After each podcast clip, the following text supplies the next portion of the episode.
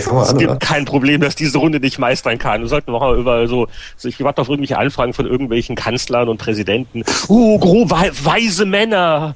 Wir brauchen Aus eure Dubai. Herzlich willkommen zum Spieleveteranen-Podcast, einem Gemeinschaftsprojekt von Boris Schneider-Jone, Heinrich Lehnhardt, Jörg Langer, Winnie Forster und Anatol Locker. Hallo und herzlich willkommen zur zwölften Ausgabe des Spieleveteranen-Podcasts. Eine heitere Runde von altgedienten Beobachtern der Computerspieleszene, die sich in Skype zusammenfinden, um ohne Plan und äh, ohne große Ahnung über Gott und die Welt zu reden. Und da begrüßen wir heute in alter Frische Anatol Locker, Hallo zusammen. Boris Schneider-Jone, Einen schönen guten Abend. Jörg Langer, Hallo allerseits. und Winnie Forster. Guten Abend. Und in Live aus Vancouver. Ach, ich bin gerührt. Es haben sogar mehrere dran gedacht. Heinrich Lehner. Ja. Heinrich. Keiner Blick durch. So, fangen wir gleich an mit dem, äh, mit dem technischen Disclaimer. Wa warum ist Boris so dumpf? Also seine, die Soundqualität natürlich.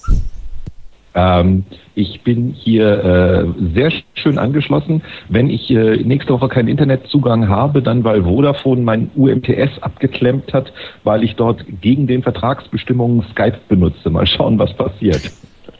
Also ich bin über UMTS verbunden. Es ist toll, was heutzutage alles geht.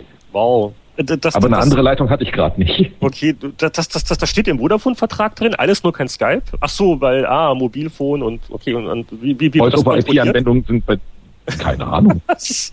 Da, da kommt dann die Polizei von Vodafone und klemmt mir den Anschluss ab. Keine Ahnung. Ich bin mal gesagt Ja, gespannt. du, in, Also du du solltest in, in, aufpassen, wenn es jetzt unten an Deutschland der Türe bimmelt oder so. kann auch die, kann auch die, die, die GEZ sein, die gibt's ja auch noch, ne? Hm.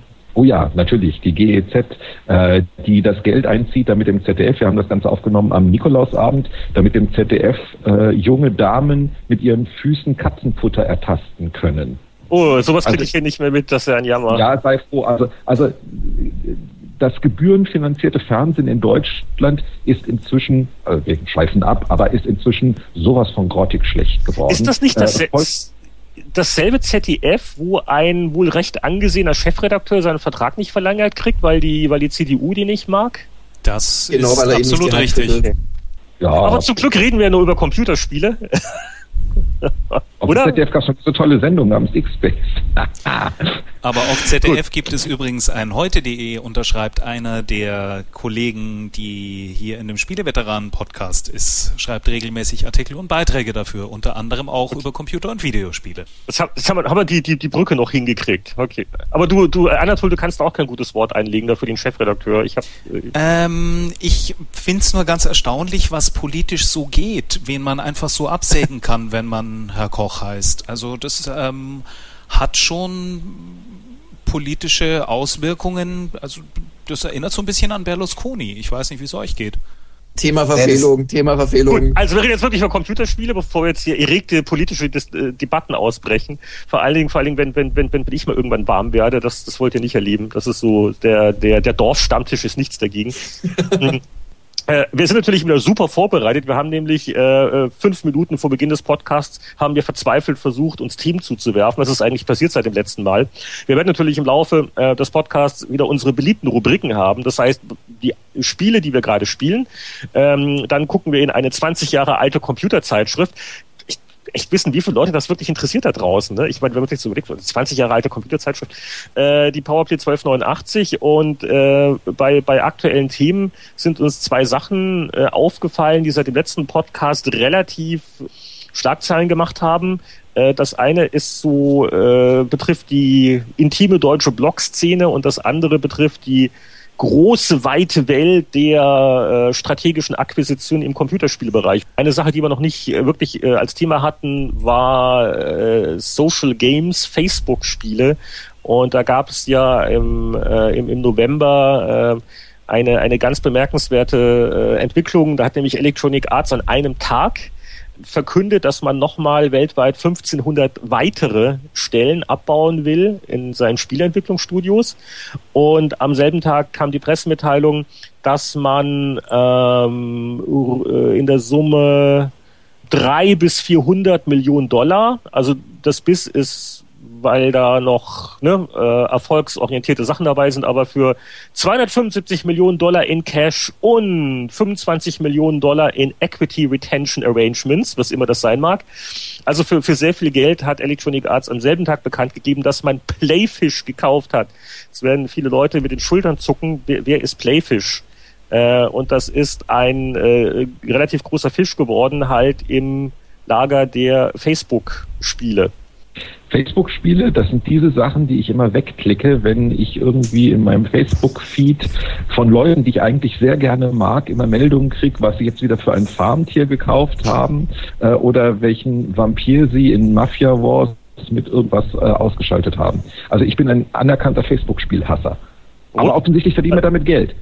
Und mal, und mal selber was gespielt. Ich meine, die Statusmeldung von anderen Leuten zu lesen, ist dann nur nicht so aufregend, aber ja, also, äh, ich muss ja dazu sagen, ich kenne ja den einen oder anderen in der Branche und es hat sich ja auch der eine oder andere äh, äh, langjährige Streiter für Computerspiele jetzt dahin äh, verirrt, weil dort das Geld ist. Da werden wir gleich sicherlich noch drüber reden.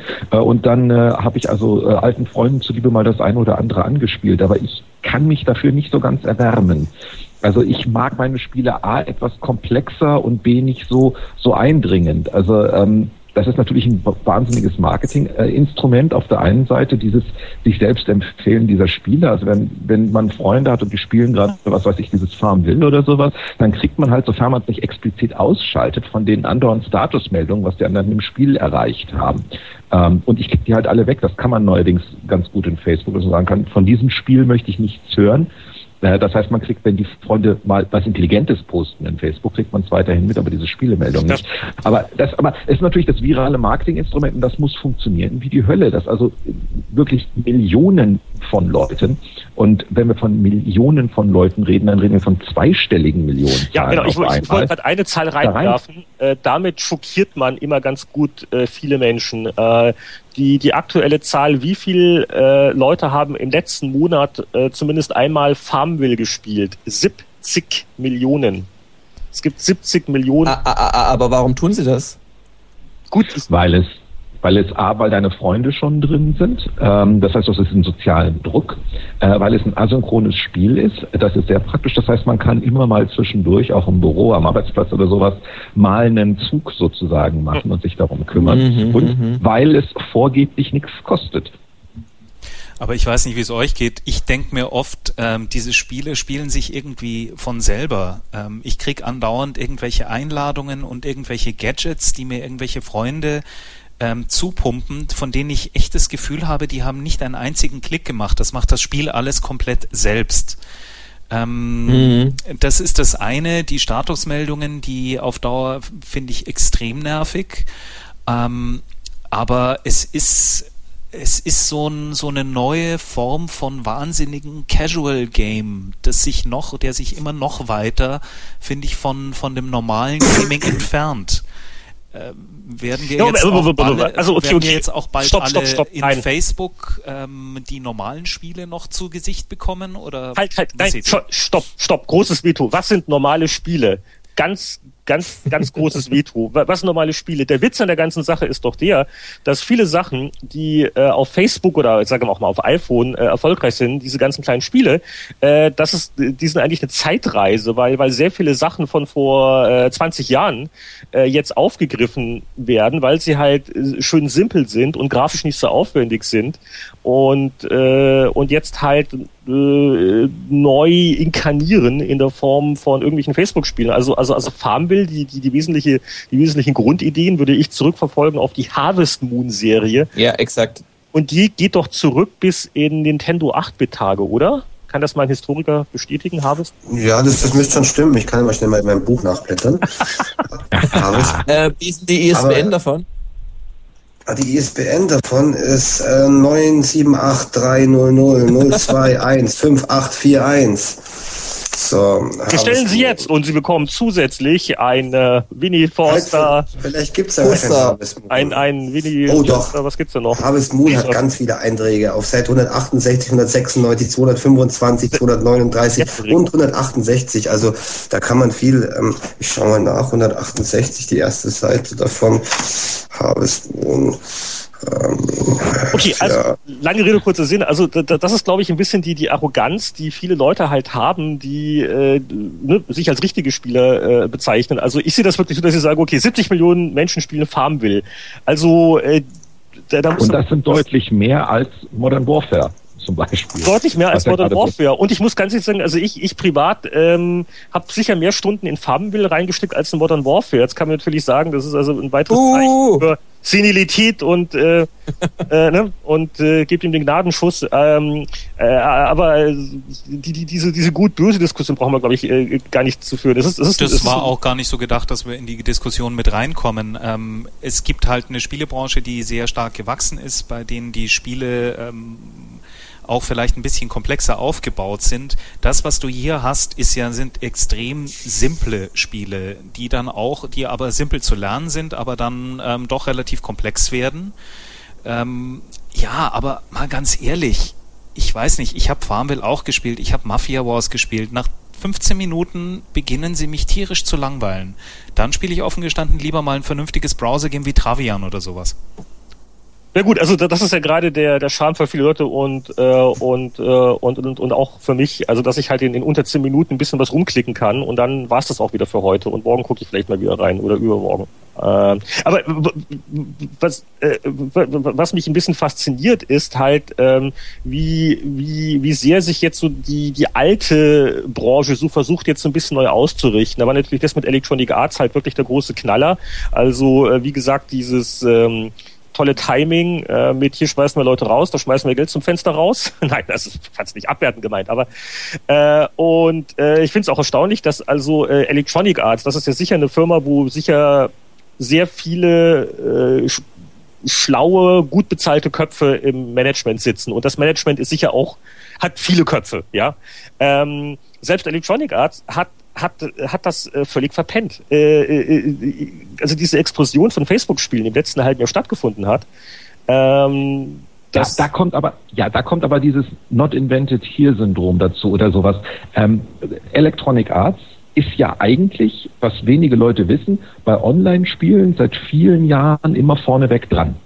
Die haben ja viele Sachen gemacht als Online-Spiel. Die haben ja mit Ultima Online, Online-Rollenspiele auch sozusagen zusammen mit Origin damals eigentlich so, so, richtig salonfähig gemacht und so weiter. Die haben immer nur das Problem, sie hängen immer auf ihrer seltsamen EA-Com-Plattform rum. Und irgendwie schaffen sie es nie, diese Breakthrough-Titel zu haben oder sowas. Die machen laufend Sachen, denen gehören irrsinnig viele Dinge, nur kein Mensch weiß es. Ähm, und alle du redest von EA, Pogo, oder? Zum Beispiel Pogo und sowas ja. nicht. Äh, ähm, also es ist nicht so, dass die da nicht drin wären, aber die Krone bei Online-Rollenspielen hat nun mal Blizzard mit World of Warcraft und deswegen denkt niemand an EA, wenn er an Online-Spiele denkt. Dabei machen die eigentlich jede Menge Zeugs in dem Bereich. Du hast es schon gesagt, dass sie haben kein, keine der großen, keines der großen Online- äh, Online-Rollenspiel. Das ist eigentlich ja, schon ganz, umso, ganz auffallend. Umso, umso erstaunlicher ist es doch, dass mit dieser ganzen Erfahrung und Kompetenz und, und die Pogo-Leute, dass, dass sie trotzdem genötigt sind in einen Zeiten, wo, wo keiner äh, zu viel Cash eigentlich hat, dass sie in solchen Zeiten 300 Millionen Dollar mal eben locker machen müssen, um, um so, eine, so, eine, so ein mittelständisches Unternehmen äh, mit, mit, mit Hauptsitz in, in England zu kaufen. Ja, vielleicht wollten sie die Jungs einfach, die, die Jungs einfach nur vom Markt weghaben. Vielleicht fangen sie damit gar nicht so viel an, aber. Doch, doch, doch, wollten, oh, da wollen sie einiges machen. Ja, gut, also, ja, also, es ist doch Blödsinn. Also die, Millionen Dollars, wenn ich da nichts machen will. Aber das ist relativ klar. Die, die, die, die, die denken sich natürlich, dass sie, und das wird nämlich nächstes Jahr kommen, dass die, die ganzen Core-Gaming-Firmen und Programmierer entdecken Facebook so richtig, wie Boris schon gesagt hat, oh, damit kann man Geld verdienen, äh, vielleicht. Ähm, äh, es ist ja schon angekündigt, äh, das nächste, äh, Civilization unter der Regie von Sid Meier, ja. eine Facebook-Version. Ähm, die, der will endgültig, glaube ich, die westliche Zivilisation einfach zum Stillstand bringen. ja, so ein Free-to-Play Civilization mit. Äh, hm, äh, Aber ich will nur mal kurz die Adresse nachgucken. Oh, sorry, zwei Stunden gespielt. Äh, das ist ja dann, glaube ich, die letzte Bastion, um, um PopCap daran zu hindern, äh, unser aller unser aller äh, Gehirne zu übernehmen oder sowas. Was ich schon wieder in Bejeweled-Blitz reingesteckt habe in letzter Zeit. Ah! Und äh, leider auch wegen der Facebook. Äh, jetzt muss ich sagen, stimmt. Facebook. Ich spiele Bejeweled Blitz natürlich auch, weil die Highscore-Liste liegt auf Facebook und ich sehe bei all meinen Freunden auf der Facebook-Liste wo sie bei Bejeweled Blitz gerade stehen. Das ist saugemein.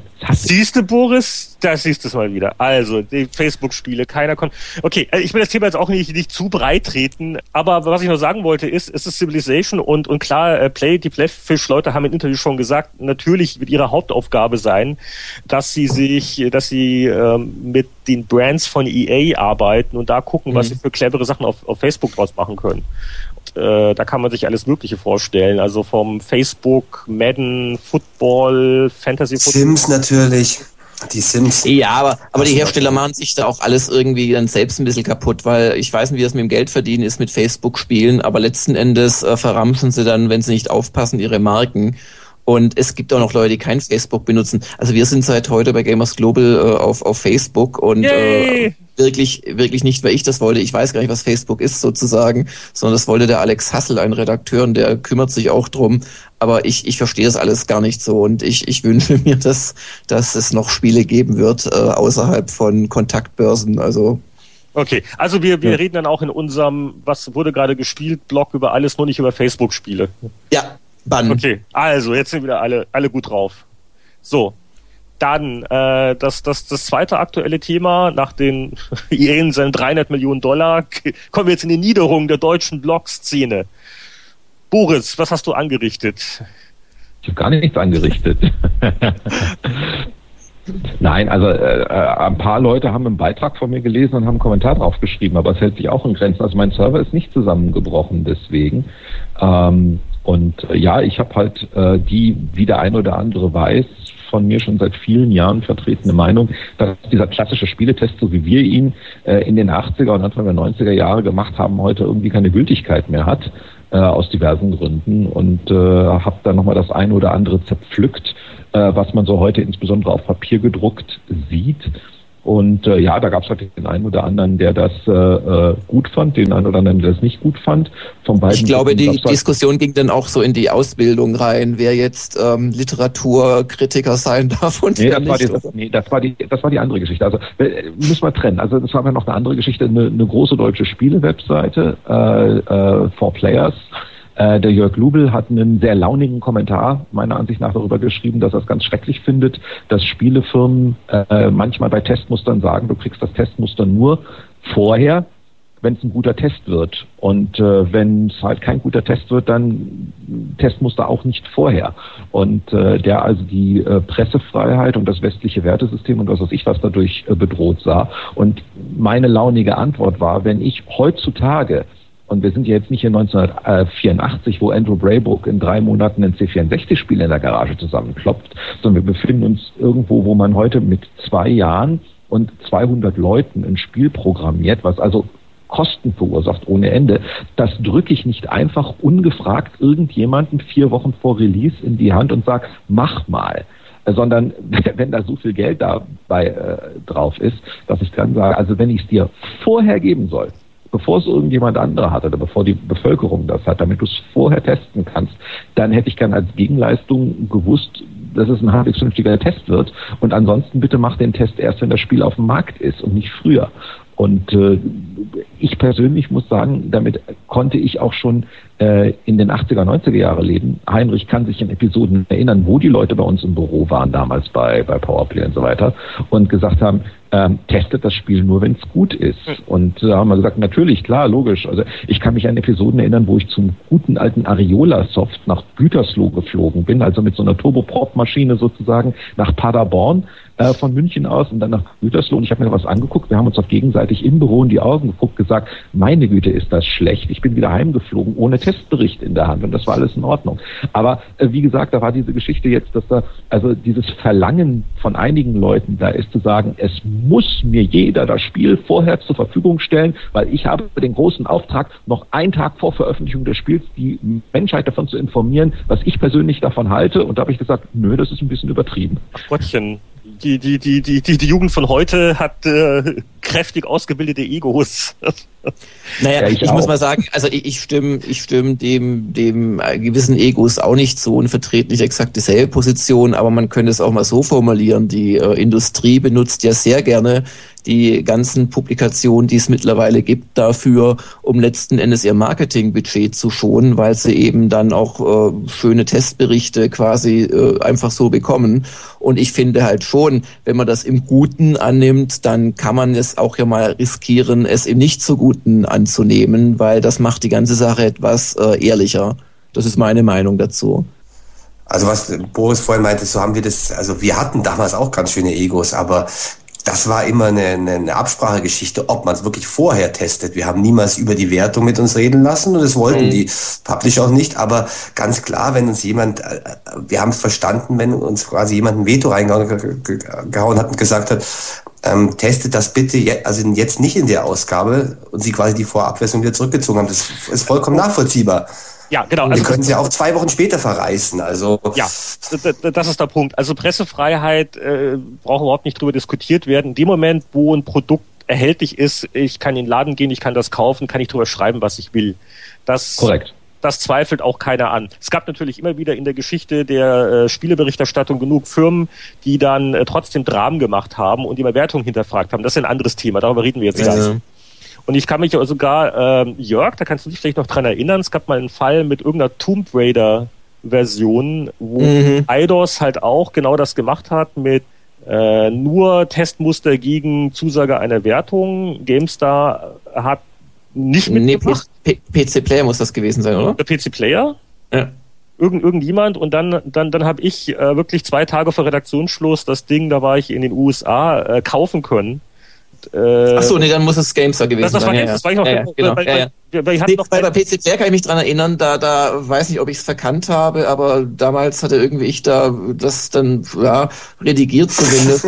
Wir haben keine so tolle Wertung gegeben. Und dann haben sie tatsächlich eine, eine Anzeige geschaltet im nächsten Heft, ich glaube sogar eine Doppelanzeige, Doppelseitenanzeige, wo drin stand, und da waren dann die ganzen tollen Wertungen aller anderen Magazine außer PC Player aufgezählt und dann stand dick drunter noch Fragen, kleiner. Das ist doch cool. Das und vor allen Dingen super, eine, eine, eine doppelseitige Anzeige. Was willst du mehr? Ich meine, das ist ja schön. da hat sich der Verlagspartner sicher gefreut. Äh, nee, aber das war damals, ich weiß auch wieder, was du meinst, genau. Und, und dann haben wir es halt auf die Art doch noch reingekriegt. Und ja. dann war ein ganz großer, ganz großes Misstrauen auf Seiten des Publishers, wie das denn mit rechten Dingen zugegangen ja, wir, wir, wir, ja. wir, hatten ja extra deswegen ein Beweisfoto im Heft. Wo, ja, ja, genau. Wo ich am Schreibtisch sitze mit den Original, äh, mit der Packung und den und mhm. original. Aber aber schau, ich ich ich habe echt kein Problem mit mit äh, also Leuten nicht nicht es reinhauen, wenn sie so nett sind, uns einen Monat vorher die Testversion zu geben. Aber äh, wenn ich jetzt die Testversion gar nicht bekomme, bevor ich äh, zusagen würde, es gibt keine Ahnung irgendeine bestimmte Wertung, dann habe ich halt einen massiven Nachteil, weil ich quasi erst dann, wenn ich es mir im Laden kaufen kann, überhaupt anfangen kann mit dem Test. Ich habe überhaupt kein Problem damit. Ich habe das just bei Avatar übrigens von mir aus so gemacht. Äh, Avatar hat bei uns eine Wertung gegeben, die glaube ich nicht nicht ganz das ist, was sich ein Publisher äh, wünscht ähm, zu so einem anscheinend großen Spiel. Und ich habe halt wirklich von mir aus gewartet bis zum Veröffentlichungstag, statt es schon am Abend vorher zu veröffentlichen, also als kleine Geste. Ähm, aber aber äh, ich habe halt die die die Testversion schon da gehabt eine Woche lang und wir konnten es vernünftig testen. Also darauf würde ich schon ganz gerne bestehen, weil wenn das Beispiel Schule macht und du kriegst dann nur noch Sachen, nachdem du Wertung X äh, äh zusicherst, dann haben halt die ehrlichen Magazine wirklich einen, einen ganz massiven Nachteil in der Zeit und nicht nur einen Tag oder zwei, sondern wenn du es vernünftig testen willst, halt gleich eine Woche. Und das ist der Punkt, an dem ich reingrätsche, indem ich sage, ähm, wenn deine Webseite von den Leuten nur gelesen wird oder dein Heft, weil du die Testberichte früher als alle anderen hast und die Qualität eben nicht entscheidend ist, dann spiel das Spiel halt mit und dann, dann wollen dein, ist dein Leser die Testwertung egal am Ende des Also wenn mir jemand sagt, ich habe einen wirtschaftlichen Nachteil daraus, wenn ich ähm, die Testmuster später kriege, weil ich eben nicht so freundlich teste oder weil ich nicht zusichern mag oder sowas. Ähm, ja, aber wie gesagt, dann, dann mach das halt zu deinem Ding. Also du kannst nicht gleichzeitig den Kuchen haben und essen, sage ich wieder. Entweder du bist ein journalistisch integres, unabhängiges Ding, Dann müsstest du aber sowieso auf ein Testmuster per se verzichten, sondern jedes einzelne Ding im Laden kaufen und genau das bewerten, inklusive des Schmerzes, dafür 60 Euro auf den Tisch gelegt zu haben. Hm. Nur dann kannst du nicht ganz. Nee, also das stimmt nicht, weil ich muss als Automagazin nicht ein Auto kaufen, um es testen zu können. Also das stimmt nicht. Ich darf ganz kurz wenig, weil weil ein ein ein ein Flaw ist deine Argumentation aus meiner Sicht. Ähm, ein ein Punkt übersiehst du halt, Boris. Wenn ich nicht berichte als ehrliches Magazin relativ frühzeitig, habe ich halt überhaupt keine Chance mehr von Google gefunden zu werden und ähnlichen äh, Suchmaschinen, weil die halt auch sehr stark äh, benoten, wie schnell ein Artikel veröffentlicht wird. Das heißt, äh, ich kann ich ich kann nicht sagen, ach komm, warte ich einen Monat. Meine Leser sind ja so schlau und und und warten bis dahin, bis ich es dann getestet habe. Also das ist schon nicht ganz so schwarz-weiß, wie du gerade tust. würde sich also oft würde es sich aber lohnen zu warten, weil man dann halt wenigstens ein wirklich finales Produkt testet. Momentan, hat, darum geht es ja auf Boris Seite auch, testen die meisten Magazine noch mit Prozentwertung, also sehr akkurat oder pseudopräzise. Gerade dann äh, fände ich auch als Leser und als Kunde teilweise besser, wenn sie halt wirklich die, die Endversion testen und nicht irgendeine Vorabversion, wo der Publisher noch einen Brief beilegt, wo er reinschreibt, was alles noch eingebaut werden soll. Ähm, also generell wäre es mir zum Beispiel als Leser lieber, einen, einen ausführlichen gut, guten und fundierten Test zu lesen, als den zwei Wochen vorher Test. Das hat oft genug, also ich habe auf der anderen Seite gearbeitet, auch zu Problemen geführt, dass man irgendwelche Vorabversionen testen muss und sich dann verklickern lässt, was alles noch geändert wird. Diese ganze Problematik wäre vom Tisch, wenn man zumindest bei bestimmten, bei der Mehrzahl der Titel und solange man mit, Prozentwert, mit Prozenten wertet, finale Produkte sich anschaut und nicht halbfertige. Also das ist das, was mir bei der ganzen Diskussion aufgefallen ist. Ich würde als Chefredakteur mir eben auch überlegen, wie wichtig ist mir der Zeitvorteil und vielleicht ähm, äh, statt Wertungen ganz in Frage zu stellen und Tests, würde ich sagen, die schon, aber die müssen richtig gemacht sein. Und das heißt, wir testen eine Endversion und nicht irgendeinen Vorabteil. Das, das, das Dumme ist nur, äh, es gibt ja keine Endversion mehr. Es gab ja oft genug Fälle, wo Doch, im Laden ja. Na, wo eine Redaktion Testmuster hat, äh, vom, also vom, vom Goldmaster, also so wie es im Laden verkauft wird, aber dann heißt es, ah, bitte berücksichtigt doch noch diesen Patch, den wir gerade machen, weil bis zum Erscheinen eurer Publikation wird dieser Patch online zur Verfügung stehen. Und der, das kenne ich jetzt als, und der, als und der räumt äh, diverse Kritikpunkte aus. Das heißt, es ist äh, Du, du, du bist nie wirklich fertig. Das ist PC-spezifisch. Also klar, ich bin jetzt von Ausgang von Konsolen.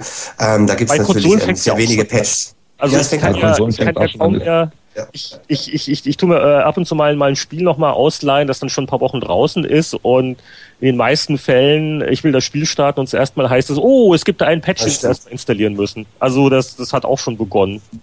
Mhm. Also es gibt ein, ein Beispiel aus deutschen Landen, das äh, Rollenspiel Risen, über das wir schon mal geredet haben, ähm, wo dann irgendwie eine Woche oder zwei nach Release dann die Pressemitteilung kam, äh, äh, die äh, HD-Grafik, die dann so schön ist wie in der PC-Version, wird, wird als kostenloser Download nochmal nachgereicht.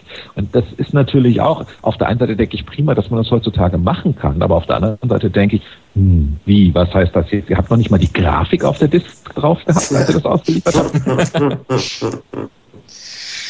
Ja, oh, oh das ist dann fast schon schon Übergang äh, zu Nachliefern. Ähm, Wäre jetzt fast ein Übergang, wenn ihr wollt, zu den, ähm, was haben wir zuletzt gespielt, weil ähm, auf äh, Wunsch von, äh, von Jörg habe ich mir endlich mal Dragon Age angeguckt.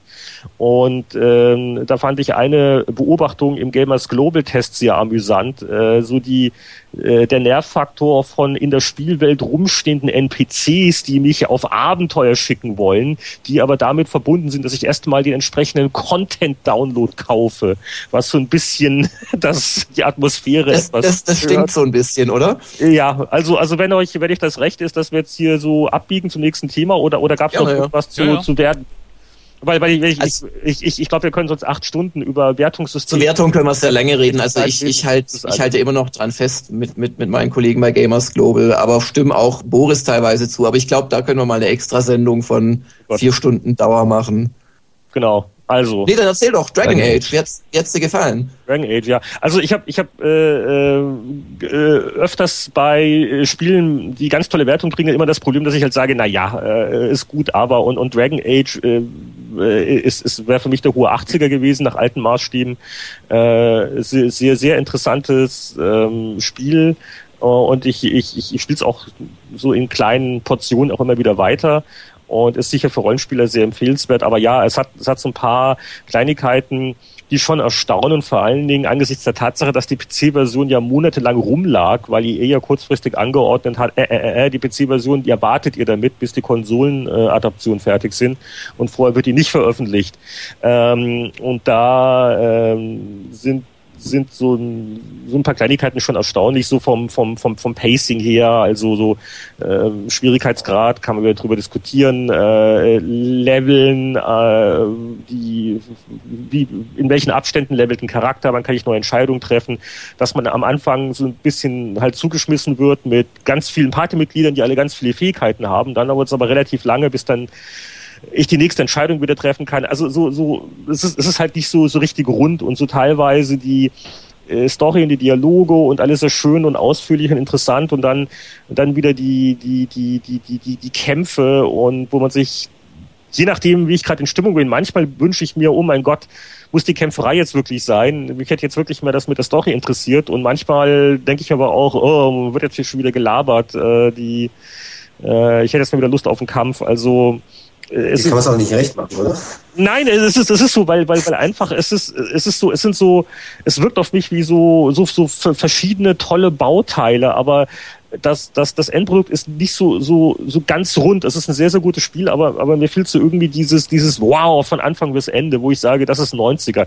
Äh, eins der wenigen Spiele in diesem Jahrzehnt, wo ich das Gefühl hatte, äh, äh Bioshock war für mich zum Beispiel. Bioshock auf der 360. Das war so von, von, vom Intro her, war da, äh, ich bin da aus dem Staunen nicht mehr rausgekommen, ja.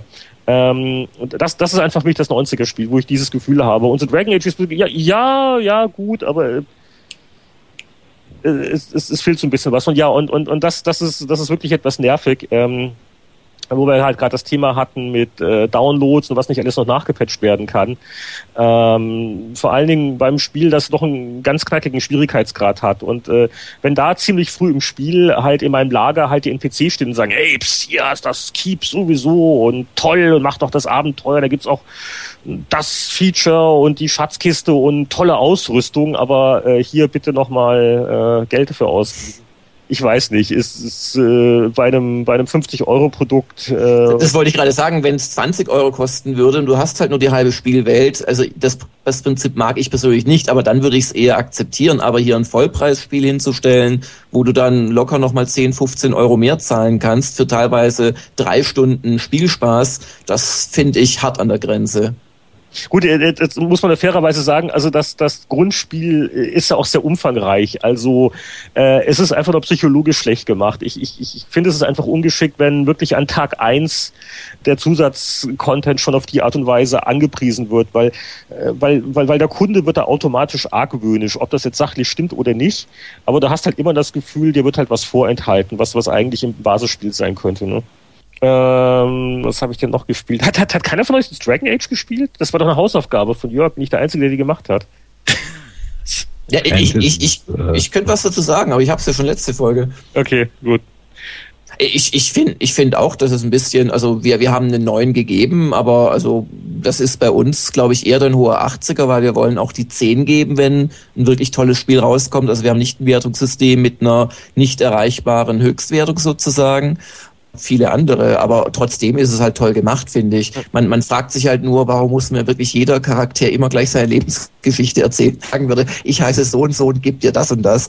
Aber also ja, ich finde, aber, also ich finde es ist mal ein Spiel, wo, wo man wo man sich nicht ärgert, wenn man wenn man die 50 Euro gezahlt hat, also von von dem DLC, äh, weil man echt viel kriegt. Also man braucht so 30 bis man braucht so 30 bis 60 Dropouts Euro bis äh, Stunden, bis man es durch hat. Das ist schon ein bombastischer Gegenwert heutzutage. Übrigens gerade die, die, die, die Charaktere und die Story und die Dialoge und auch die, die, die, die Gesichter, also so sogar, das sind die absoluten Highlights äh, im mhm. Spiel. Man natürlich nochmal betonen. Also, äh, also, also da äh, ist es wirklich so, dass ich ähm, teilweise Leute in der Party mit mir rumschleppe, die mir spielerisch nicht gar so viel bringen, aber die einfach total spannend sind von den Dialogen hier oder, oder die reden ja auch dann untereinander, die NPCs. Äh, und das ist äh, wirklich ein, ein echter Reiz bei dem Spiel. Ja, Modern Warfare, was sagst du dazu? Ja gut, also äh, wie, wie, wie schon mal gesagt oder oder ich habe mal getwittert oder was, also ich, ich, ich, ich, bin, ich bin ja nicht, nicht ganz die Zielgruppe von gewissen Produkten, deswegen traue ich mich dann kaum was, was, was, was Schlechtes drüber zu sagen, aber Modern Warfare, also das, wenn das der erfolgreichste Spiele-Launch der, der Geschichte ist, dann äh, ja, oh Gott, ja, äh, ist halt ein sehr, sehr, sehr professionelles Produkt. Ähm, soll online auf Dauer ganz toll sein. Ich habe das auch nur angespielt, weil ich bin nicht so der große Online-Shooter-Spieler. Ähm, ja, die anderen bringen mich immer um. Das ist echt nervig auf Dauer. Und, und ähm, äh, ich, ich fand halt die, also die, die paar Stunden, die ich wirklich noch reingespielt habe in die, in die Einzelspielerkampagne, was mich sehr gestört hat, ist, es hat keinen roten Faden. Das ist wirklich wie viele ältere, schlechte James Bond-Filme wo du eine Location nach der anderen aneinandergereiht hast und du blickst sehr schnell nicht mehr durch, warum bin ich da jetzt eigentlich? Und ich finde, das äh, Storytelling ist äh, unglaublich schlecht bei Modern Warfare 2. Ja. Äh, es, es sind wirklich so, Versatzstücke und hier ist eine coole Location, da eine coole Location. Aber was jetzt, warum und wer und die, die Guten und die Bösen, äh, äh, Hauptsache du hast einen dummen Vorwand, dass in irgendeiner coolen Location äh, genau, ja. Ja. chaotisch viele Leute irgendwie äh, auf dich schießen oder, oder rumbrüllen. Ja, also diese Zwischenszenen, also wo man diese Weltkarte sieht, wo man eigentlich denken könnte, das würde der ähm, Erleuchtung dienen, die verwirren mich nur noch mehr, mhm. weil dann irgendwie, dann wird ständig von einem zum nächsten Charakter rumgezoomt, also auf der Weltkarte, und dann kommen solche komischen Einblendungen. Also ich weiß nicht, ob, ob ich da zu alt dafür bin, weil ich nicht die Video-YouTube-Sepp-Herum-Generation verstehen kann, die das vielleicht als verwertbare Information aufnehmen kann, aber mich hat es nur verwirrt. Ja, und wie gesagt, spielerisch, man rennt rum, man, man schießt auf Sachen und äh, okay, also es ist äh, sehr, sehr, sehr ordentlich, aber ähm, also ich, ich, ich, muss gucken. Ich, ich habe jetzt äh, nur ein paar von den großen Weihnachtssachen bisher gespielt. Was ich mir noch aufgehoben habe, ist, ist Uncharted 2. Und ähm, ne? Richtig, das heißt doch so, Uncharted 2. Ja, ja. Mhm. Ja, genau, kann man sich den Namen erinnern. Ähm, äh, da, das hat ja auch wahnsinnige Presse gekriegt und da bin ich, ob ich da sagen würde, ja, das hat der 90er wirklich verdient. Aber das waren so meine Erlebnisse. An, an, ansonsten über Facebook-Spiele darf ich nicht mehr reden. äh, ich, ich kann höchstens noch anmerken, ich habe mir noch keine Meinung gebildet. Ich habe jetzt mal die Light-Version mal downgeloadet. Äh, äh, ein, ein, ein, ein völlig mischugges Square Enix-Spiel gibt's jetzt für iPhone und iPod Touch, nämlich Song Summoner. Und ich sage deswegen Mischugge, äh, also jetzt äh, durchaus im positiven Sinne, äh, weil die haben eine, eine völlig bescheuerte Idee und zwar ähm, äh, das ist eigentlich so ein Final Fantasy Tactics, ne? so rundenbasiert und deine Helden und die steuerst du und du kämpfst und äh, die, die Helden generierst du dadurch, indem äh, das Spiel dir deine Musiklibrary auf dem iPhone oder iPod zeigt und dann werden halt Musikstücke quasi in Charaktere umgerechnet. Das ist wahrscheinlich nee. alles Death Metal. Das ist wahrscheinlich alles völlig random. Ich habe noch kein System äh, äh, erkennen können. Also es ist nicht so, dass dann aus den Kuschelsongs werden dann die Heiler und aus Heavy Metal werden dann die Damage-Dealer. Ich glaube, das ist einfach nur ein Gimmick. Aber äh, es, es hat einen merkwürdigen Charme zu sagen, oh, jetzt möchte ich aber mal gucken, was aus meinem, was aus Pinball Wizard von The Who wird. Ne? Also, Wie heißt das Ding nochmal? Song Summoner. Wird gleich gezogen. Es ist ist historisch auch ganz interessant, weil es eben keins, keins von den vielen, vielen tausend iPhone oder iPod Touch Spielen war, sondern ähm, noch für den ähm, anderen iPod, den älteren erschienen Richtig, ist. das war nämlich... Und das war äh, wirklich schräg, weil da gab es denn nicht gibt's heute nicht so viele Spiele, da gab es damals auch nicht viele, ist anderthalb Jahre alt und da hatte sich eine große japanische Firma Square Enix für das Teil an, an ein Tactics Ogre ähm, Meets Speedmania Verschnitt gemacht. Also ist schon älter und wie gesagt, eigentlich kein iPhone-Spiel, sondern, sondern für die ja, davor. Der, äh, das war eins der wirklich wenigen Third-Party oder überhaupt der wenigen Absolut. Ähm, äh, Clickwheel-Spiele, weil ab, ab einer gewissen genau. ab einer gewissen iPod Nano-Generation gab es halt irgendwelche Spezifikationen äh, von, von, von Apple und äh, das ist natürlich völlig eingeschlafen und gestorben inzwischen, dadurch, dass halt äh, Touch und iPhone so abgegangen sind. Aber ja, das ist quasi äh, die Adaption eines dreiviertel Jahre alten äh, iPod-Klickspiels. Richtig, das ist radgesteuert. Genau, das war der Witz. Ich glaube auch das Menüsystem ist ja auch so ein, so ein Kreis, den du drehst. Das, das, das, so? das, das haben sie angepasst. Das ist jetzt ein richtiges Touchsystem. Du hast halt ganz normal deine Menüs okay. und dann hm. patchst Gibt's du halt. auch eine Light-Version, sehe ich gerade. Ja, ja, es gibt eine Light-Version, deswegen, und die habe ich, also ich habe die, ich habe die Light-Version noch nicht durchgespielt. das will wirklich was. Ähm, okay, siehst du mal, da hat der Podcast schon mal einen Zweck erfüllt. Anatol weiß, was er downloaden soll. Macht er. So, jetzt dürfen aber die anderen auch mal was sagen. Von Bejeweled Blitz habe ich ja schon geredet. Äh, die haben das Spiel angepasst. Ähm, es gibt eine taktisch neue, sehr wertvolle Funktion. Am Ende deiner Minute werden nämlich alle Extras, die noch auf dem Bildschirm sind, ähm, äh, nachträglich detoniert. Last Hooray!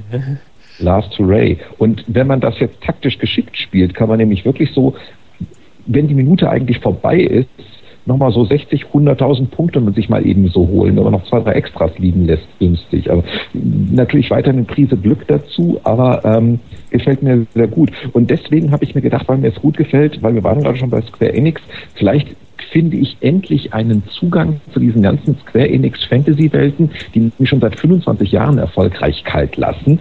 ähm, und dann habe ich mir dieses Gyromancer auf Xbox Live Arcade gekauft. Das ist ein Square Enix Rollenspiel äh, mit einem Bejeweled äh, Twist drin. Also sprich, ähm, Puzzle Quest war ja geklaut, äh, auf der einen Seite Rollenspiel, auf der anderen Seite Bejeweled, geklaut, zusammengemischt und war ein leidlich interessantes Spiel ähm, mit Strategie und Taktik und dachte ich, naja, wenn jetzt die beiden Branchengrößen, denen das quasi so weggenommen wurde, da von diesen Australiern, sich jetzt zusammensetzen machen das gemeinsam. Also PopCap macht den Bejeweled-Teil und äh, Square Enix macht die Story drumherum, dass das ganz toll wäre, aber es lässt mich weiterhin kalt. Mag auch daran liegen, dass Bejeweled Twist äh, meiner Ansicht nach weiterhin eine völlig verkorkste Bejeweled-Variante ja. ist, über die auch kein Mensch redet. Richtig. Aber auch wieder, es, es funktioniert für mich einfach nicht, das da in diese Fantasy-Welt einzubetten mit endlosem Gelaber, 17 Charakteren, die ich kennenlernen muss und so weiter. Also äh, war nix. Ähm, dann habe ich noch mein Glück probiert äh, in den letzten 14 Tagen mit Tony Hawk Ride ich kann nur sagen, ich bin zu alt für dieses Spiel. Also ich enthalte mich jedweder Wertung. Ich weiß nicht, ob das gut oder schlecht ist. Ähm, ich weiß nur, ich kann es nicht. Ich kann nicht auf diesem Brett stehen und das steuern. Äh, gibt mir einen Controller und ich kann Spiele äh, spielen. Aber äh, Tony Hawk Ride, ich, ich äh, erkenne den Mut von Activision an, das zu machen. Ich bin nicht die Zielgruppe dafür. Hat irgendeiner von euch mal ausprobiert? Ich habe es auch ausprobiert. Mir geht's leider ähnlich. Also ich kann, muss auch sagen, dass ich nicht sonderlich gut Skateboard fahre, aber ähm, ja, Kinders. Ich überlege mir vor allem, wer ist de facto eigentlich die Zielgruppe? Wer hat 100 Euro übrig? Das sind nicht die Jungen. Ja. Also ich bin mal gespannt, ob das Ding sich vernünftig verkauft. Ich hoffe es für die Kollegen, aber es ist schon die Idee finde ich total faszinierend, dass du einfach so auch ähm, andere Arten von Controllern einfach mal hast. Spannend. Aber ich glaube nicht, dass sich das durchsetzen wird. Ja. Und zu guter Letzt hatte ich meine Finger noch auf Lego Rock Band. Ähm, was ja, als ich es das erste Mal gehört habe, dass das kommen würde, dachte ich auch, äh, toll, April, April. Aber es ist dann tatsächlich ein real existierendes Spiel geworden. Es ist auch tatsächlich leidlich lustig. Also Findest ähm, du? Diesen Story-Modus und die Clips drumherum finde ich leidlich lustig. Jetzt kommen mal die drei großen Einschränkungen. Okay. Äh, Erstens, genauso wie bei Beatles Rockband, da noch schlimmer, die machen da diese, diese Challenges, äh, äh, vertreibt die Geister aus dem Haus, explodiert das Gebäude, die, die eigentlich relativ aufwendig gemacht sind. Nur während du spielst, siehst du es nicht, weil du guckst halt die ganze Zeit auf den Highway, du spielst die Noten nach und du siehst nicht, dass sie da hinten eine komplette, halbwegs interaktive Story sogar laufen lassen auf dem Bildschirm, während du deine Musik spielst. Das sehen nur die Leute, die zugucken. Und dann haben sie diesen, diesen Videoraum, wo du die ganzen Videos angucken kannst. Du denkst, dann kann ich das wenigstens sehen. Nö, da kannst du die Zwischensequenzen sehen. Aber das, was geschehen ist, als du gespielt hast, das kannst du natürlich nicht ansehen. Und äh, dann die Songauswahl finde ich gut. Die Songauswahl ist zu wenig, weil da ist nur die Hälfte der Songs drin wie in anderen Titeln was sehr schade ist, aber äh, jedes Spiel, wo David Bowie Let's Dance drin ist, ist kein schlechtes Spiel. Ähm, wenn dann da nicht die deutsche Übersetzung wäre. Und das wundert mich, dass ich das ja, ja, ja, ja. gelesen habe. Das ist die, das ist mit Abstand die schlimmste deutsche Übersetzung das, seit den Das ist eine Google-Übersetzung. Das ist unglaublich. Mal. Beispiele, Beispiele. Kannst du nicht, du kannst es nicht merken. Es sind sinnlose Wortkombinationen teilweise. mein Luftkissenfahrzeug ist, ist voller Aale. Nein, wenn es das wenigstens wäre. Aber da ist wirklich, da ist diese Geschichte, dieser eine Zwischentext andauernd ähm, mit dem Papagei, der aus dem Holz und dann irgendwas mit irgendwas, was über einen P-Tisch gezogen wird und so. also das war so verkorkst. Normalerweise bei verkorksten Übersetzungen kannst du ja im Geiste rückübersetzen, kommst dann auf den original englischen Text literal, dann weißt du wenigstens, die Übersetzungen sind so schlecht, dass selbst das nicht funktioniert. Und wo merkt, das ist ein Titel, der sich ja so eher noch mit an Kinder und so weiter richten sollte. Und wie das passieren konnte, ist mir völlig schleierhaft. Also das ist teilweise einige Menüs sind korrekt übersetzt. Das sind die, die, wo sie die Original Rockband-Menüs übernommen haben. Und der Rest ist einfach nur, also es lohnt sich fast, das mal auszuleihen und zu spielen, damit man sich diese Besetzung angucken kann, dass es sowas noch gibt günstiges ja, Outsourcen. Fassungs Fassungslosigkeit verbreitend. Ich finde aber im Gegensatz zu, zu, zu Boris Let's Dance hin oder her, ähm, finde ich auch die Songauswahl nicht toll. Die mussten halt irgendwas nehmen, wo sowohl die Lieder kinderkompatibel sind, als auch die Texte. Da durfte dann kein Tod und ich schlitz dich auf und ich habe Sex mit dir drin vorkommen. Und das merkt man halt ganz deutlich bei der Auswahl der Songs an, ja, Moment, die ich echt langweilig finde. Das, das war noch eben genau die, die, die Songtitel für die äh, Vorauswahl des deutschen deutschen Beitrags zum nächsten Grand Prix. ich schlitz dich auf und ich habe jetzt Sex mit dir. Ne? Da, da kommt es auf die Reihenfolge drauf an, ob es für lebenslang reicht oder nur für eine, na lassen wir das. Ah, was war das für ein Spaß hier? Okay, wobei, also ich, ich, ich will mir das ja immer noch ausleihen, alleine wegen, wegen, wegen Queen. Ich habe mal den Trailer gesehen, halt mit, mit, mit Queen in der Lego-Version, das sah so niedlich aus. Ja, das ist natürlich der große Fun-Faktor dieses ja, Spiels, dass du, dass du alles auf Lego umgemünzt hast, klar. Aber ich ja, finde auch der, der nutzt sich tolle, ab Und wie viele tolle Queen-Lieder gibt es, ja? Und welches Lied ist das erste, das du spielst? We Will Rock You. Wir erinnern uns alle, es ist zwei Minuten zwanzig lang ja. und nur in den letzten 20 Sekunden kommt eine Gitarre vor. Wie schafft dieses Lied es in Rockband? Ja, es ist, es ist, es ist, das kann ich dir sagen, es ist, es ist einfach weil, weil es, es, es ist voll automatisch, du hast ein schnelles Erfolgserlebnis. Und am Ende machst du nur ein bisschen, na, wie, wie geht die Gitarre dumm, dadel, Nein, das Gitarrensolo, wenn du das auf Expert spielst, das Gitarrensolo, aber Hossa. Ich meine, du machst, damit du wenigstens nicht ganz dumm da sitzt, machst du halt klump, klump, klamm, klump, klump, klamm, rot, rot, blau, rot, rot, blau die ganze Zeit. Äh, und dann aber zum Schluss kommt dieses Gitarrensolo, was ein extrem gutes Gitarrensolo ist und auch sehr schwer nachzuspielen. Ja, der Brian May, ne? Der kann's. ah, nee, also gut. Klump, klump, klamm. Jetzt hast du mich hier. Das riecht nicht mal aus dem Kopf raus. So, genug Lego Rockband. Äh, was hast du denn gespielt, Anatol? Ähm, hauptsächlich habe ich gespielt Kunden und Artikel schreiben. Ich bin dieses Mal so gut zu, gar, zu gar nichts. Oh ja, ich habe einen Kunden, man glaubt es nicht. Von, von, von ähm, sowas träume ich gerade noch, aber lassen wir das. Schick Geld! Der Vincent, Vincent Wilkie hat mir das äh, Rogue Planet für iPhone empfohlen. Dann habe ich ein, ähm, mir über diverse Umwege das Saw mal besorgt, weil mich das mal interessiert hat. Ist ähm, ein eher herrlich widerwärtiges Spiel. Also da braucht man wirklich äh, starke Nerven und sollte nicht irgendwie zu viel gegessen haben, weil es schon ziemlich heftig ist. Aber ansonsten, ähm, Travian habe ich ein bisschen reingeschaut. Ich mache mich gerade so ein bisschen schlau, was in der Browser-Games-Szene abgeht. Und ähm, das war es eigentlich schon wieder. Viel mehr gab es nicht. Ja, wir, äh, soziale Gemeinschaften. Ähm, das ist ja auch so eine Sache gewesen, wo ich mich eigentlich mal rausgehalten habe. Alle möglichen Einladungen die letzten Jahre weggeklickt. Ähm, jetzt bin ich doch bei so einem Ding gelandet, uneingeladen so ein, ja, nicht ganz eine Community-Seite, sondern es ist GoKGS.com und das ist ein Matching-Server für, für das Brettspiel Go. Und da hänge ich jetzt seit, ja, seit ein, zwei Wochen dran. Für mich zum ersten Mal, also das ist ganz lustig, ist halt wirklich ein Platz, wo ein paar hundert oder ein paar tausend Leute Go spielen und kann quasi durch die, durch die ganzen Tische durchschlendern, da bei jedem Spiel zuschauen. Da spielen also Koreaner, Japaner, spielen Profis, Amateure. Mhm. Und Go ist ein Spiel, das man ein Handicap-System hat. Das heißt also, man kann tatsächlich auch als schwacher Spieler gegen viel, viel, viel stärkere Go-Spieler antreten. Da bekommt man dann sogenannte Vorgabesteine. Und das heißt, man, ich kann erstmalig jetzt eigentlich, seitdem ich Go spiele, seit 30 Jahren weltweit, ohne mein Dorf zu verlassen, wo es ja keine Go-Spieler gibt leider. Das ist auch der Grund, wieso ich da gelandet bin. Ähm, weltweit mit, mit, mit Go-Spielern ähm, mich, mich, mich matchen. Und das finde ich sehr spannend. Und man wird auch automatisch geratet. Also in dem Moment, wo man ein paar Spiele gemacht hat, ist, hat man dann einen bestimmten Grad. Also die, die hohen Grade sind die Dan-Grade, wie bei Kampfsportarten. Schwarze Drunter Gürtel. sind die, ja, Gürtel gibt es natürlich nicht, aber eben die Dans gibt es, die sind ja bekannt. Und drunter die Qs, ähm, das sind dann so der Bereich, in dem ich mich so tummel. Und ja, wahrscheinlich 90 Prozent der Leute, die da, die da spielen. Und es funktioniert sehr gut, weil man eben ein automatisches Rating hat, äh, vom Computer, vom, vom, vom Server einen passenden Gegner zu, ähm, zugeteilt bekommt, wenn man also quasi die Option anklickt, dass man automatisch einen Gegner wählt. Man kann natürlich auch jeden, auch, auch jeden auffordern oder sich mit Freunden treffen.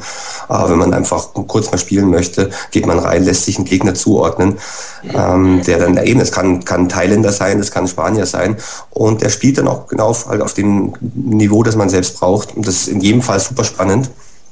Winnie, Winnie Ähm, entdeckt die, die Welt der Online-Spiele und von Ja, so ungefähr gut. Moment, darf ich nicht vergessen. Also, ähm, also World of Warcraft habe ich nach dem Beta-Test nicht mehr angerührt. Ähm, mich bewusst äh, auch rausgehalten, weil es macht natürlich Spaß, online zu spielen. Und ähm, Rollenspiele sowieso ähm, super Suchtmittel. War auch ein Grund, dann eben nach dem Beta-Test dann nicht bei World of Warcraft richtig, richtig einzusteigen. Und ich habe mich bewusst eigentlich die letzten Jahre davon ferngehalten, weil mir klar war, da gibt es so viel, was auch Spaß macht, aber wenn man schon offline spielt, bei Go ist es aber so, kann ich halt offline kaum spielen. Wie gesagt, ich lebe nicht in Düsseldorf, wo es viele Japaner gibt, oder in Berlin, wo es auch da einen Go-Spieler gibt auf einem Dorf. Und das ist also für mich schon ein ganz schön äh, wichtiger Schritt gewesen, weil es halt unmöglich war, für mich Go zu spielen. Es gibt ähm, laut Wikipedia über 100 Millionen Go-Spieler, aber davon leben, glaube ich, 99,9 Millionen in Asien. Ähm, also ich finde, es passt so auf meine Lebenssituation, nachdem ich kein Großstädter bin. Und es ist eigentlich auch das eingetreten, was ich befürchtet habe, dass es halt schon ähm, eine gewisse Suchtwirkung hat. Do, äh, Aber das würden andere Online-Spiele also äh, hätten das auch. Also Counter-Strike im Netz hat, hat natürlich damals auch süchtig gemacht. Do auf dem Dorf. Ich wollte schon sagen Do auf dem Gorf, aber das äh, klingt nicht ganz so gut. Äh, okay. Das, äh, wow, da haben wir heute eine gute Mischung. Wer, wer, wer, wer, wer, wer hat denn, wer hat denn noch nichts gesagt? Jörg, da muss man mal aufpassen, das wird immer lang. Ja, ich bin ja der einzige Haupt-. Neben- und sonstig berufliche Tester hier, der, oder? Der sich ständig mit dem Zeug beschäftigt. Du Ähm, willst das Zeug ich auch immer gespielt vorab Assassin- haben. Ja, natürlich. Ich habe gespielt Assassin's Creed 2 und ähm, fand das super, super klasse. Ähm, also kein Vergleich zum ersten Teil, was ein repetitiver Routine-Schema-F-Schmumpf war, ähm, wo man, wo man immer dasselbe getan hat. In, in Teil 2 haben die sich unglaublich verbessert. Ähm, und ich kenne kaum ein Spiel, das, das dich derart äh, gut in die, in die Handlung reinnimmt, mitnimmt.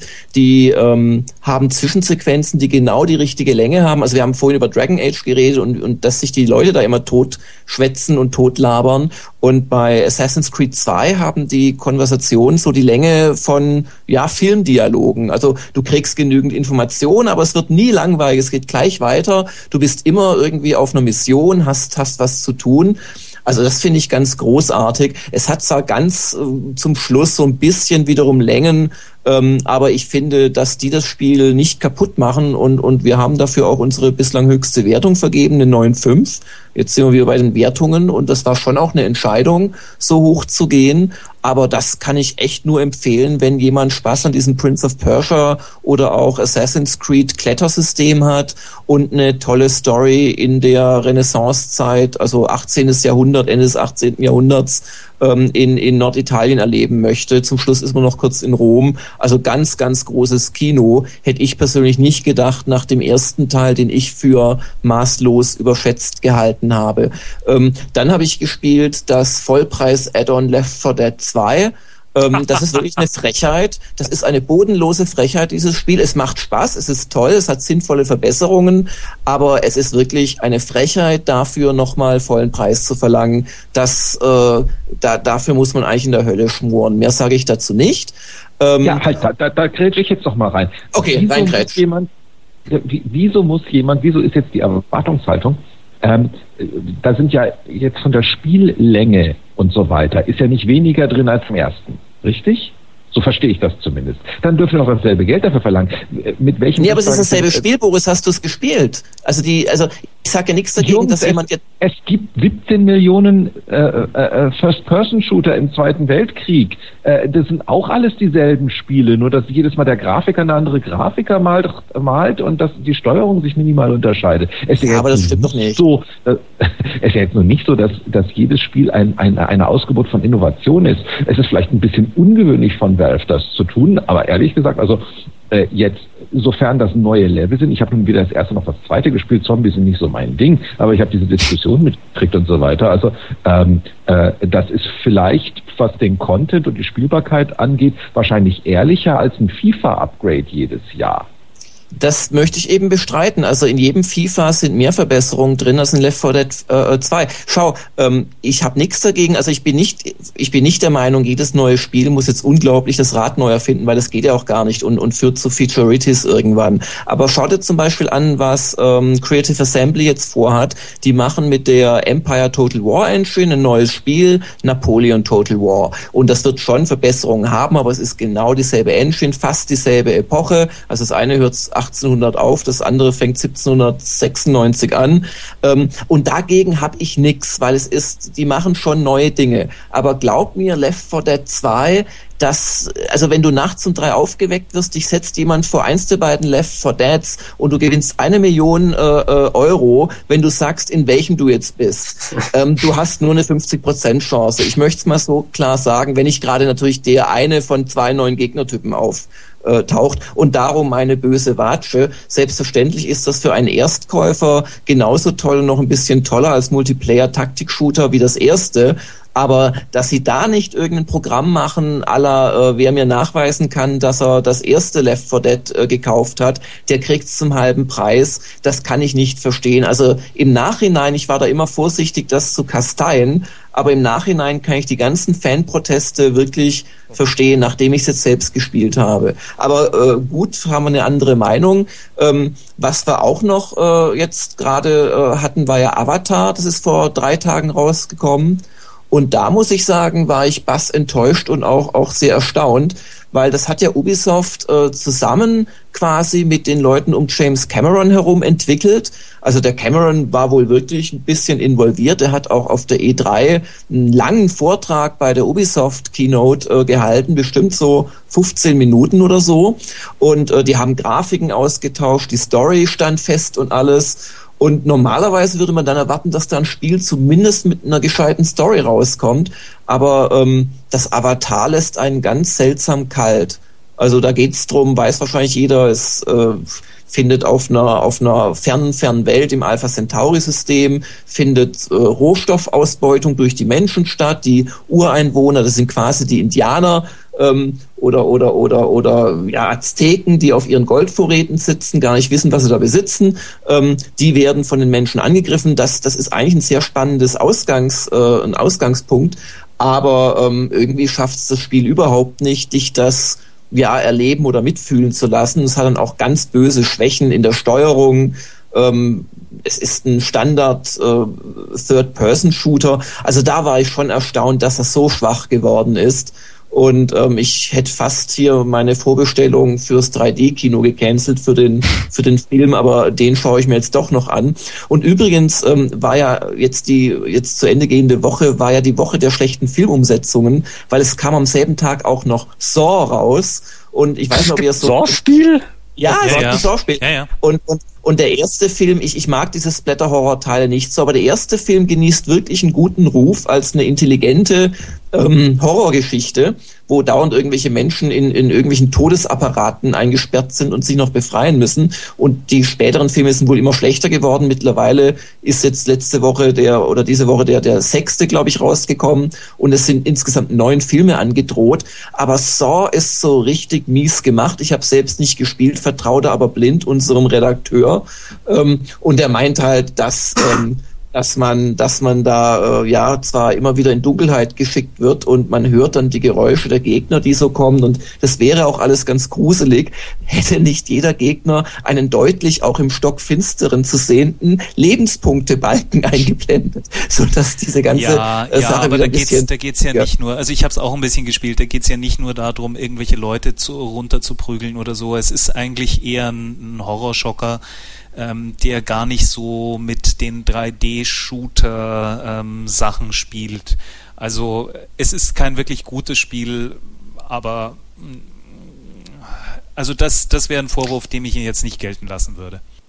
Äh, nee, also halt, ich, ich muss, ich muss hier noch kurz auf Anatol antworten äh, dürfen. Also, äh, okay, ja, also wir, wir halten das für eines der schlechtesten Spiele des, des Jahres 2009, unter anderem deswegen, dass du Gegner einfach dadurch besiegst, dass du sie mit der Faust angreifst, weil die ähm, Designer des Spiels haben es äh, kunstfertig verstanden, den äh, Gebrauch jeglicher Waffen dadurch zu bestrafen, dass die Zuhau äh, oder auch, auch Schieß oder was auch immer äh, Animation zu lange dauert und dadurch da kommst du in ein einen Loop rein, da wo, wo dich der recht. Gegner dann niederprügelt, wie die Wildschweine in Gothic 3, die auch so, ein, äh, so, eine, so eine Kettenattacke hatten, wo du keine Chance ja. mehr hattest. Selbst ja. wenn du der Herrscher der Welt warst, bist du von Wildschweinen totgebissen worden. Ja. Und das gibt es auch in Saw. Und ich könnte noch ein paar andere Sachen nennen, aber vor 20 Jahren Heinrich. Apropos vom wilden Schwein ge ge ge gebissen, äh, bleiben wir doch gleich bei den, äh, bei den harten Wertungen für gehypte Spiele.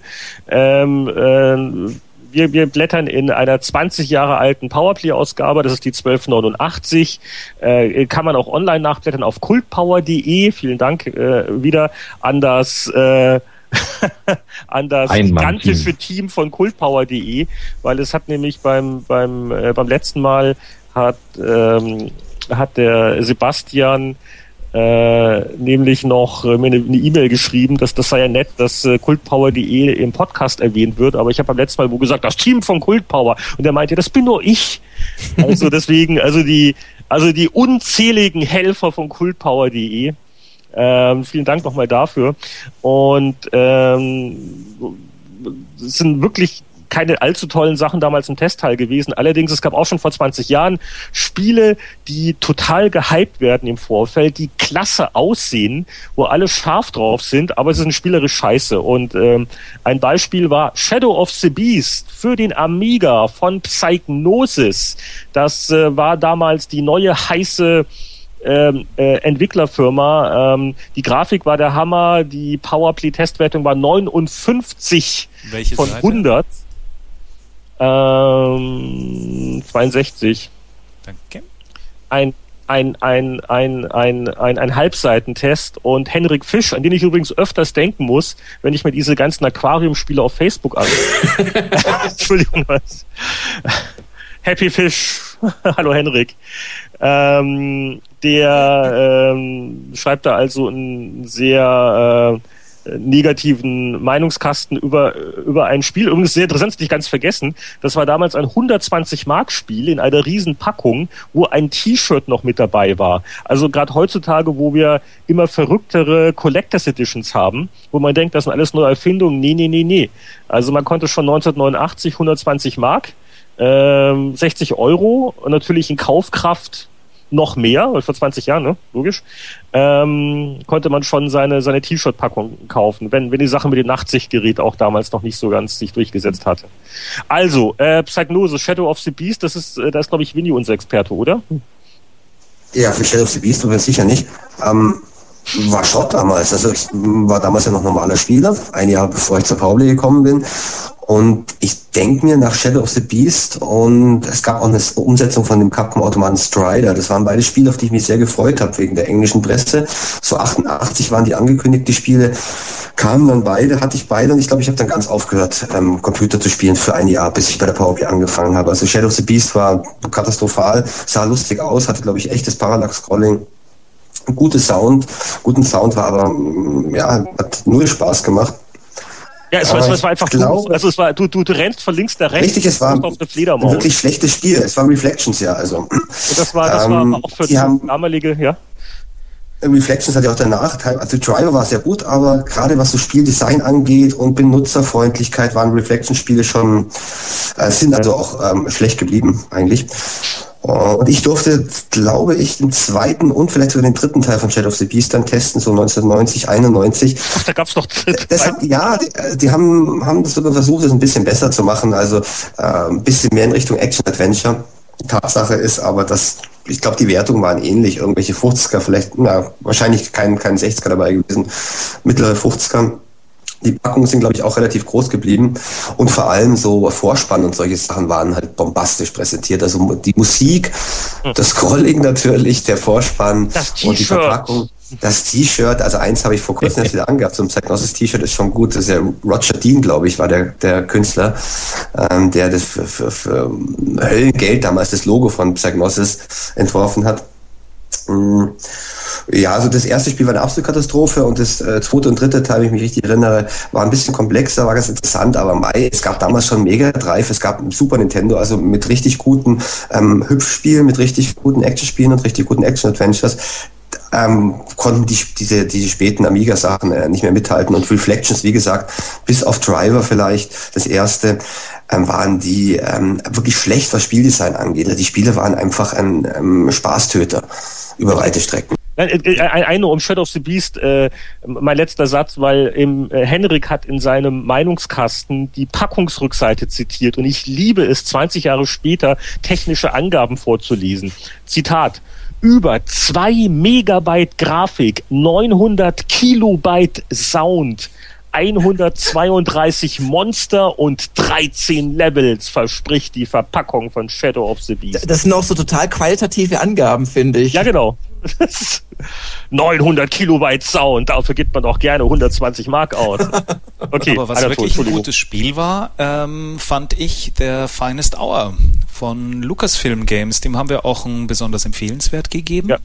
Äh, das, das, war, war der Nachfolger von Battlehawks 42 und ich kann mich daran erinnern, dass Michael Hengst und ich ähm, in der Redaktion sehr, sehr viel und gegeneinander gespielt haben. Das war richtig ein aufregendes und spannendes Spiel. Mhm. Auch wenn man damals, mhm. die, die Grafik war ziemlich lausig, aber ähm, das Feeling und das Flair von dem ganzen Spiel war richtig gut und du hattest auch noch so eine Chance bei einer Flugsimulation. Ähm, das hat mich immer schon am Wing Commander gestört. Wenn irgendwas auf dich zugeflogen kommt, hast du kaum noch irgendwie Zeit zu reagieren oder irgendwie überhaupt irgendwas zu machen. Bei dem Spiel konntest du taktisch wesentlich besser planen. Das war ganz clever gemacht. Mhm. Mir hat's gut gespielt, äh, gefallen. Aber, aber, aber du sagtest gerade, grafisch war es nicht so toll. Also ich hatte das damals als eins der der schönsten äh, ja Spiele überhaupt in Erinnerung, weil so so schöne nicht nur Drahtgitter, 3D-Grafik und so, also das fand ich oder es war es waren Sprites, glaube ich, aber trotzdem das das fand ich echt schön. Ja, es war eine, war eine intelligente Mischung aus Sprites und aus äh, 3D-Grafik für die Bodenobjekte und so weiter. Ja, heute ja. reißt das natürlich nichts mehr raus. Also äh, heute sähe das auf dem Nintendo DS armselig aus, diese 3D-Grafik. Da würdest du Besseres erwarten. Aber für damalige Verhältnisse, diese Kombination war klasse und äh, passte auch gut zusammen, äh, eben weil das eben auch keine Jets oder sowas waren, sondern eben relativ in Anführungszeichen langsame Flugzeuge. Das heißt, man sah auch ein bisschen was voneinander und so. Also äh, da passt einfach alles zusammen. Das war damals wirklich gut ab. Ja. Und das, ja. das, das, das andere Spiel, was noch eine hohe Wertung in der Ausgabe hatte, war Tower of Babel. Das kennt heute kein Schwein mehr, obwohl damals der, mhm. der clevere Tester Heinrich Lehnhardt in seinem Meinungskasten geschrieben hat, das ist der Stoff, aus dem Spieleklassiker sind. Hm? Tower of Babel. Ähm, das war ein 3D-Puzzlespiel von Pete Cook, richtig? Und Pete Cook mhm. war bekannt für Tau City. genau, Tau, Tau City. Das war. Äh, mm, oh, Tau City war klasse. Ja, das, yeah. das war der. Genau, das war. war, also war das hier so ein bisschen wie, wie Sentinel von der Art her? Weil das mir sagt das gar nichts, das ja, Tower of ja, so, also, ja, also gut, ja nicht wirklich. Es war halt ein Puzzlespiel in, in 3D, da, da, da, da ähneln die Ähnlichkeiten. Mhm. Und mhm. äh, so, so ein Planspiel, was damals ungewöhnlich war, äh, war der, der wirklich äh, ordentliche Editor. Mhm. Ähm, und das waren einfach clevere Puzzles. Ähm, war allerdings auch ein, auch ein Vollpreisspiel damals von, von Rainbird und das war, glaube ich, die, die, die, die Zeit, wo man gemerkt hat, dass man mit, mit, mit Puzzlespielen für, was war es, 85 Mark Diskette ähm, auf 16-Bit äh, vielleicht dann auch nicht die, die Nummer 1 Hits hat. Aber es hat, es hat damals echt Spaß gemacht und war, wie gesagt, neben Finest Hour, was ich damals nicht angerührt habe, weil Flugsimulation, ne? Äh, ähm, war, war wirklich das, das, das andere gute Spiel in dem Monat. Ansonsten haben wir uns schon mal im, im Testteil geguckt. Es gab noch ein paar Sachen, die noch Erinnerungen hervorgerufen haben, aber nicht immer nur gute. Also Space Rogue hat, hat Jörg, glaube ich, was dazu Ja, da war ich ja auch noch lange Normalspieler und auch noch irgendwie, weiß nicht, Teenager ohne Geld. Und ich weiß noch, wie ich erfolglos versucht habe, äh, wochenlang einen Kumpel dazu zu überreden, dass er sich Space Rogue kauft, damit ich es auch mal ausleihen kann. Das hat dann nicht geklappt. Ich habe dann wahrscheinlich eine Raubkopie gespielt oder so. Ich weiß es ehrlich gesagt nicht mehr. Ähm, aber ähm, das war ganz spannend auf, auf, dem, auf dem Papier, weil man eben zum einen in so einer 3D-Grafik im Weltraum rumgeflogen ist, also ein bisschen wie Elite.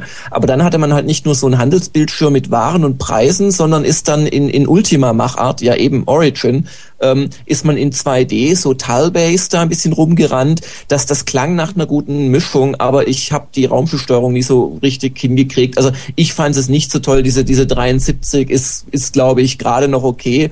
Ähm, aber war auf jeden Fall ein interessantes äh, äh, Projekt. Und ich glaube, das andere, wo ich was zu sagen wollte, war auch von äh, Origin, nämlich das ähm, Omega. Ähm, ich muss mal tatsächlich auf den Test klicken und gucken, wer das gemacht hat.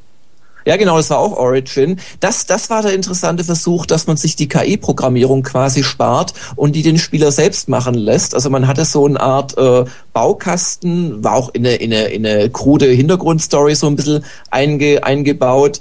Ähm, das Spiel kam mit einer ungefähr 7000-seitigen Anleitung auf Englisch, also richtig hardcore.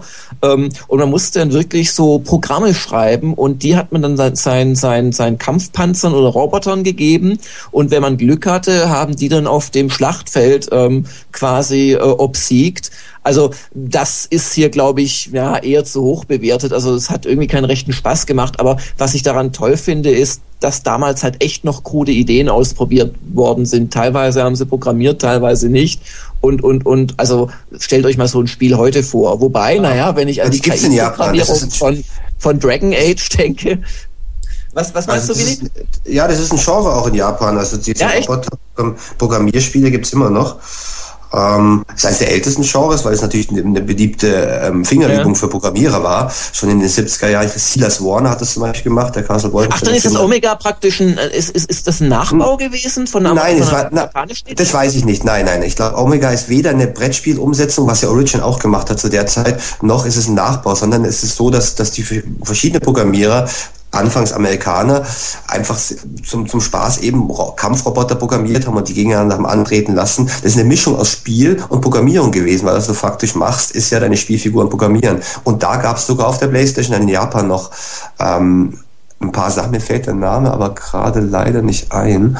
Ähm, da, also auf PlayStation 1 zum Beispiel habe ich sowas noch gespielt. Das ist ein richtiger, mhm. also die Grafik bleibt primitiv, war dann natürlich schon 3D, aber eben kein Wert auf Grafik, sondern es geht darum, eine Oberfläche, quasi eine High-Level-Programmiersprache ähm, anzubieten, wo du Kampfroboter programmieren kannst.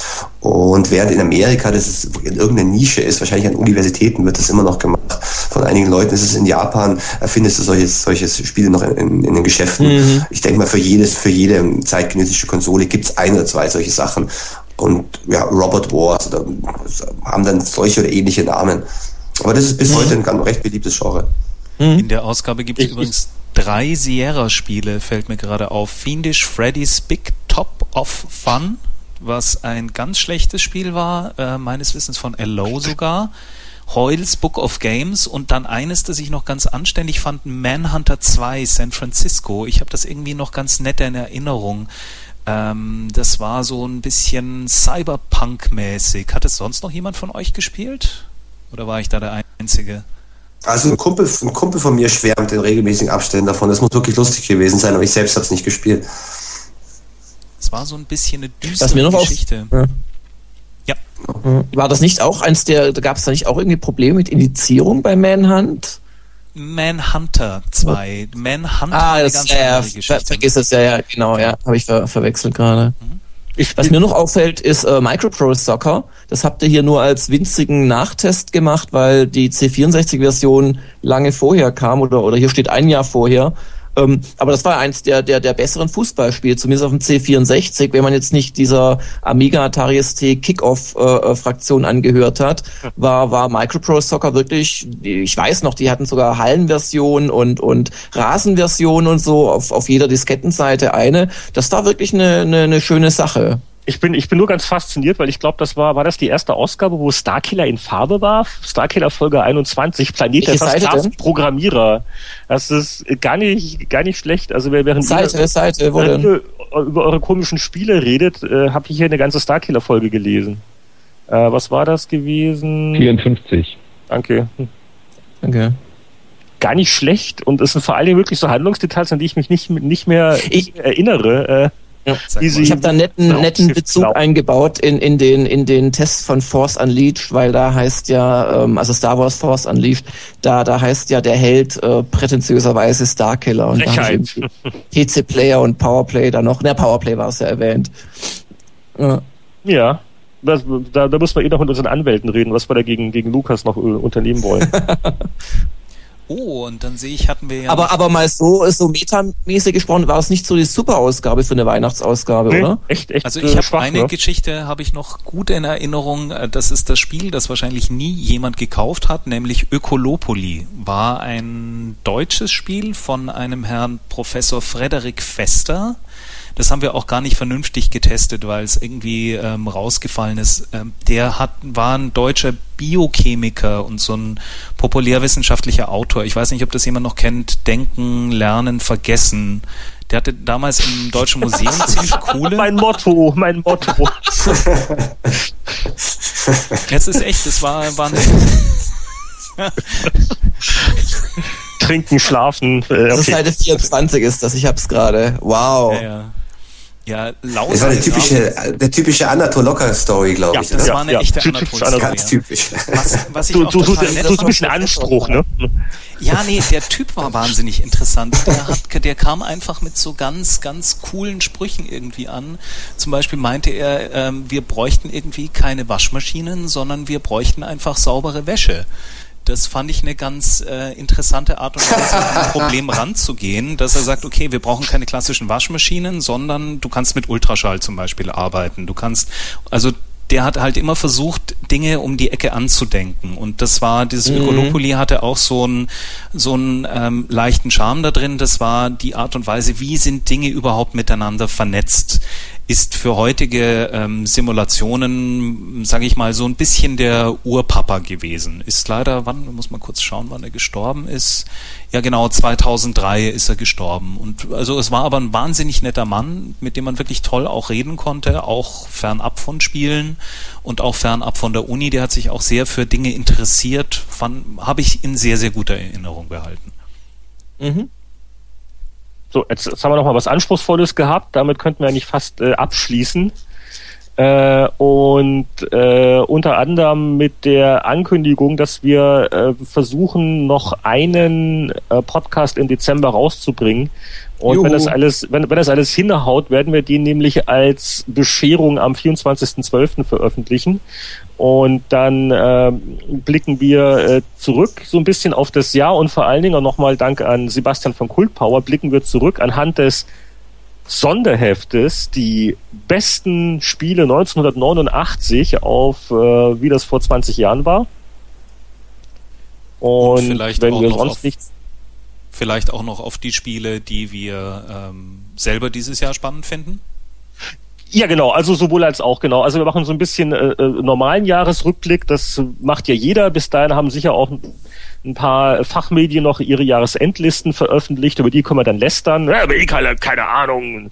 Äh, und äh, das, das stelle ich mir ganz lustig vor. Jeder verrät seine persönlichen Jahreslieblingsspiele und dann schauen wir mal, ob das vor 20 Jahren alles besser oder schlechter war. Und dann äh, können wir uns, äh, dann können wir alle zu viel essen und sinnlos betrinken und viele Geschenke aufmachen. Oder wie war das? Aber früher war doch alles besser. So, also, dann beenden wir den heutigen Podcast. Hat doch jemand was, was Geistreiches zu sagen oder, oder fadet Anatol die Musik jetzt schon rein? Ja, ja, wer hat noch was? fadet jetzt die Musik rein. Was wir bitte noch brauchen, wäre irgendein netter Satz. Und während die Herren bereits die nächste Sendung planen, geht es nun forsch zum Abspann. Heinrich Lehnhardt ist erreichbar unter lehnhardt.net, Boris Schneider-Jone unter 360net, Jörg Langer spielt für GamesGlobal.de, Winnie Forster für Gameplan.de. Anatol Locker, der den Podcast geschnitten hat, erreichen Sie unter www.anatollocker.de. Bis zum nächsten Mal.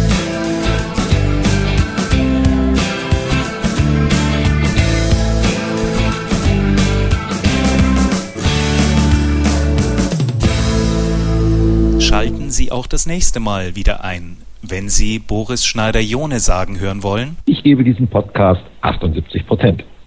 Also Wertungen machen doch keinen also, Sinn. Was soll denn das? Wahnsinnig, das geht ja also wohl überhaupt Beweis, nicht. dass Also diese Wertung Zehner-System ist das einzige. Ist mindestens Also, nein. fünf Sterne, Ja. wir brauchen Sterne. Wir brauchen fünf. Sterne, wo jeder oder Tester vier sagt, Kreise. ja.